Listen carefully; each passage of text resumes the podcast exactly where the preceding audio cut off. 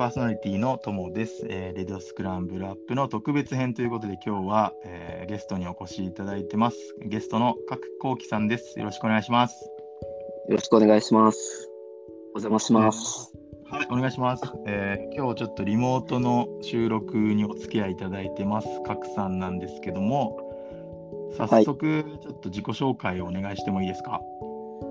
はい、えー、おそらく多くの人が初めまして、えー、今、株式会社サインコサインという会社の代表をしています、角幸喜と申します。よろしくお願いします。お願いします。えーまあ、今回、この音声配信ということなんですけど、はい。ツイッターで、スタンド FM の機能拡張のリリースを最近ツイートされてましたよね。そうですね。なんか、音声は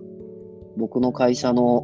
経営理念が自分の言葉で語るとき、人はいい声で話す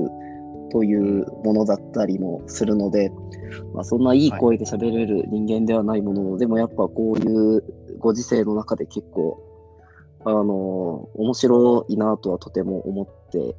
いまして、はい。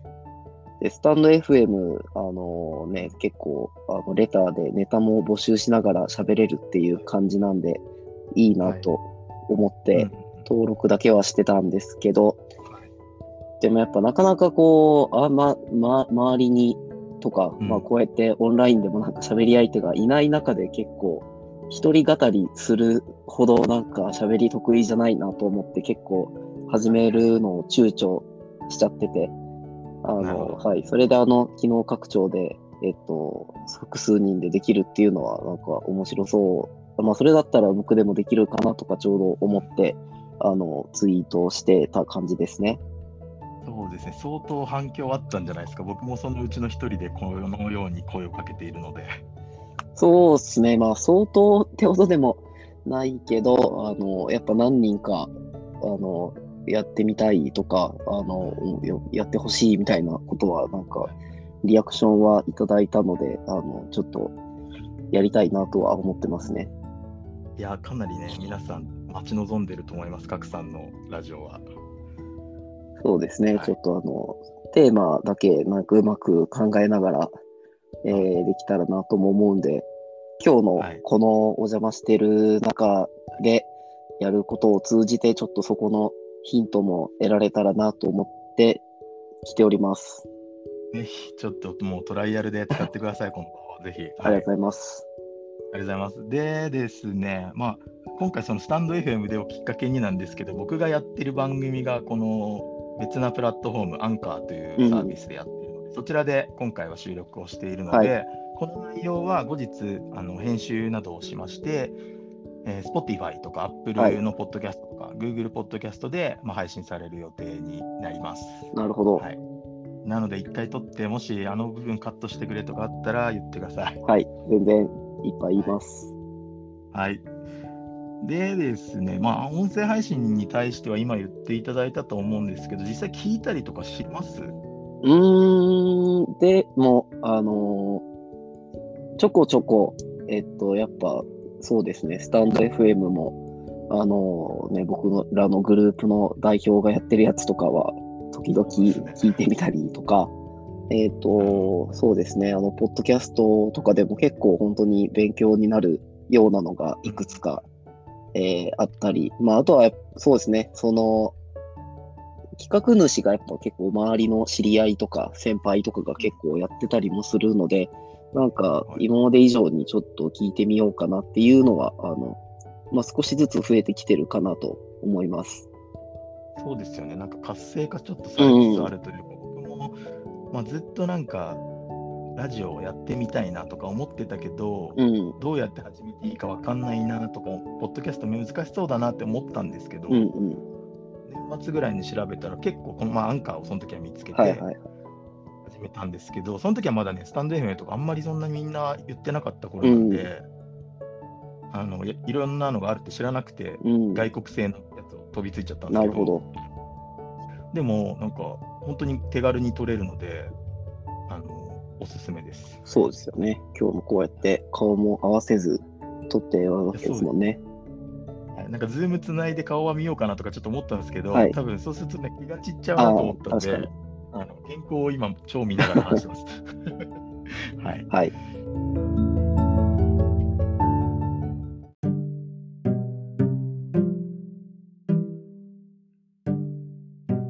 僕らがまあちょっと出会った頃の話みたいな、なんかもう、なんだその話って感じですけど、うんうんうん、そこからまずしていきたいなと思うんですけど、うんうん、えー、まあ、去年の、まあ、19年の10月の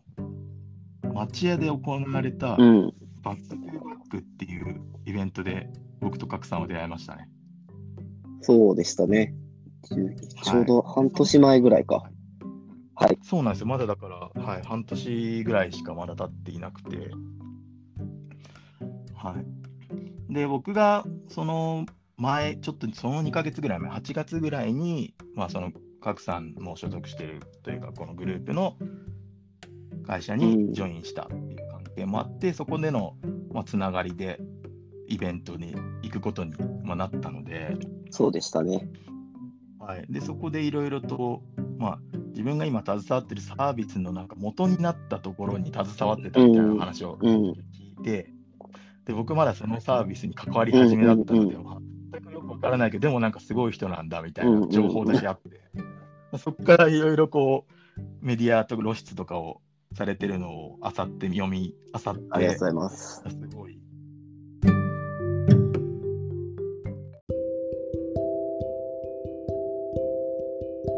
とまあ、僕は普段サインコサインでは、あの、先ほども申し上げました自分の言葉で語るとき人はいい声で話すという、えー、理念に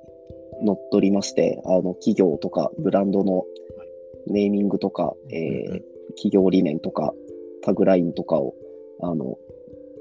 作るお手伝いをしていたりするんですけど、まあ、その中でやっぱり企業とかブランドだけじゃなくてそこで働く一人一人のやっぱり個人が同時にやっぱり理念をあの持って、その理念と会社の理念のこういうところがやっぱり似てるな、親和性があるなと思ってもらうことがとてもあの大事だなと個人的にすごく思っているというのが背景にまずあるんですけど、あの、それでその12月の時にやったイベントはまさにその企業の理念と個人の理念ってどういう関係であるべきなんでしょうねということをあのテーマにしたイベントを渋谷の WeWork を、えー、会場にして、あの、僕の周りにいらっしゃる、すごく、あの、そういう企業の理念と自分自身の理念を、まあ僕から見てもとてもシンクロされて働かれていたりとか、えー、そういうことをその企業の中ですごく推進されていらっしゃる人たちにスピーカーとして来ていただいて、まあ僕が聞きたいことをモデレーターという立場を利用して聞くというイベントをやっていた感じでしたね。そうです。この時もあの僕もあの単純に視聴者というかこう、うん、リスナーとして申し込んでたら お手伝い側に少し、ね、関わらさせていただいてやらさせていただきましたけど。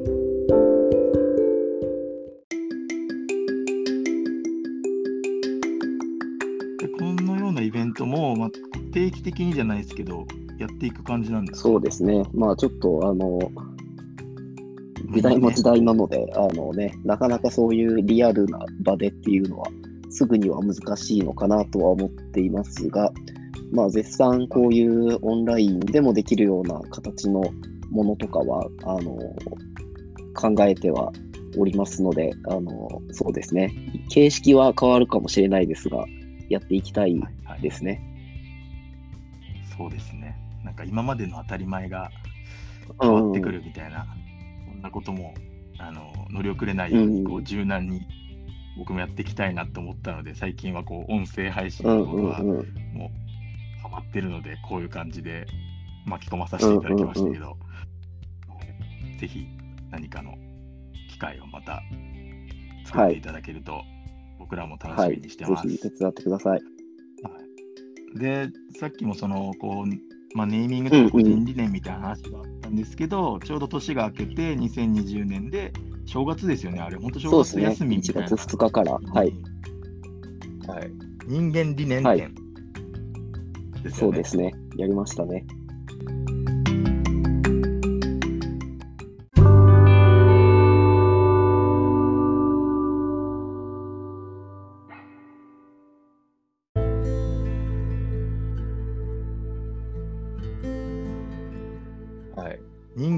人間理念はい展ですそよね。うですね。やりましたね。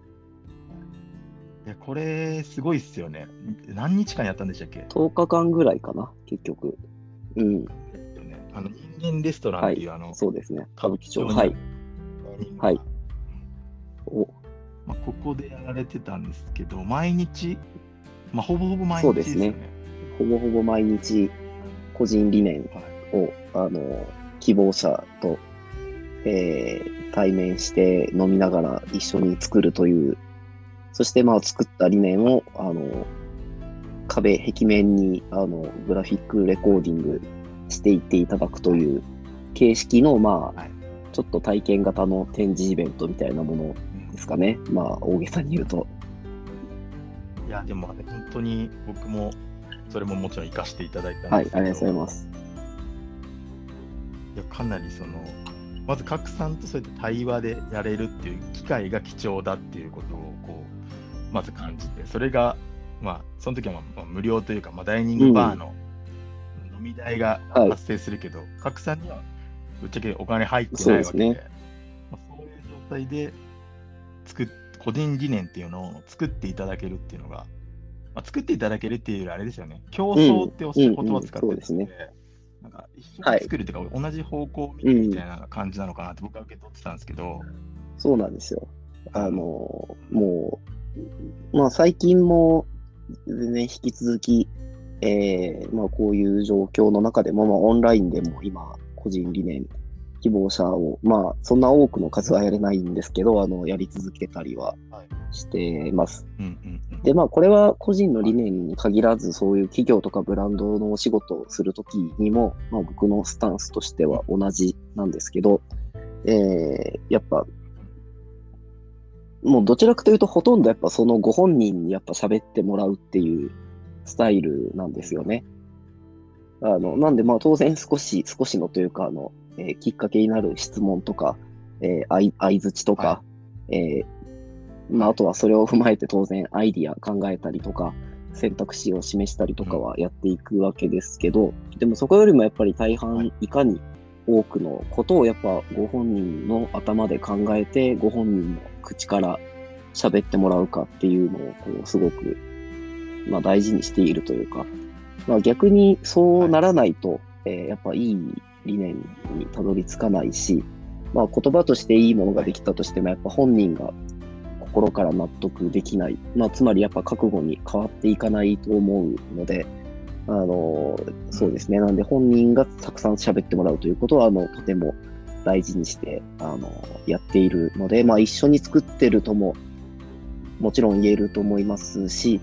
まあ、もっと言うとう、んその人が、まあ、自分で作り出すことを、まあ、隣で手伝ってるっていう感覚に近いのかもしれないなと思います。なるほど僕もあのそのお題じゃないですけど、ここを埋めといてみたいなものを埋めてお持ちして、まあそこからこういくつか質問を受けてって感じだったので、なんかそんなに時間はかかってないんですよね。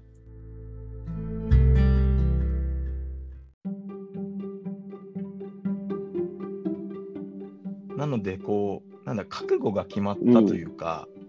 なんか、漠然と生きてた、まあ、生きてたわけじゃないですけど、その、そんなにこう問い続けてないというか、うんなんだろうな、なりたい自分になるって言葉の方に、なんだろうな、未来があるというか、なんかそういうメッセージで自分が持っとくと、あ今やってることはちゃんとなりたい自分になるためにできてるのだろうかとか、そういう観点でその日々の、まあ、こういう活動もそうですけど、なんか少しでもなりたい自分に近づけるように何かアクションを起こそうみたいな風に、まあ、原動力になれてるので、すごいいい、まあ、こういう言葉に皆さんが皆さんになるわけじゃないと思いますけど、何かをこう決めることで、前に進む力がちょ,、ちょっと強くなったのかなっていうあふうにはちょっとあ、それはすごく。く嬉しい声ですね。はい、なので、ちょっと僕のあのこの聞いてる番組を聞いてる方は、僕の理念をどう作ったかは、あのサインコサインのノートの方にレポート記事でアップされてるので、ぜひご覧ください。こんな感じで作ってるよっていうのと、まあ、機会があれば、賀来さんに作ってみてもらってください。はい。はい、ありがとうございます。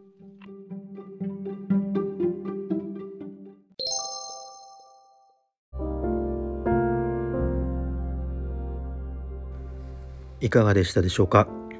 ゲストに賀来さんをお迎えして非常にためになるお話をたくさんと伺うことができました。今回から全4回に分けて収録してきた模様をお届けする予定です。次回はより賀来さんのパーソナルな部分ですとか今ステイホームな時代どんな風に過ごしているかなど詳しく聞いていけたらと思ってます。それではまた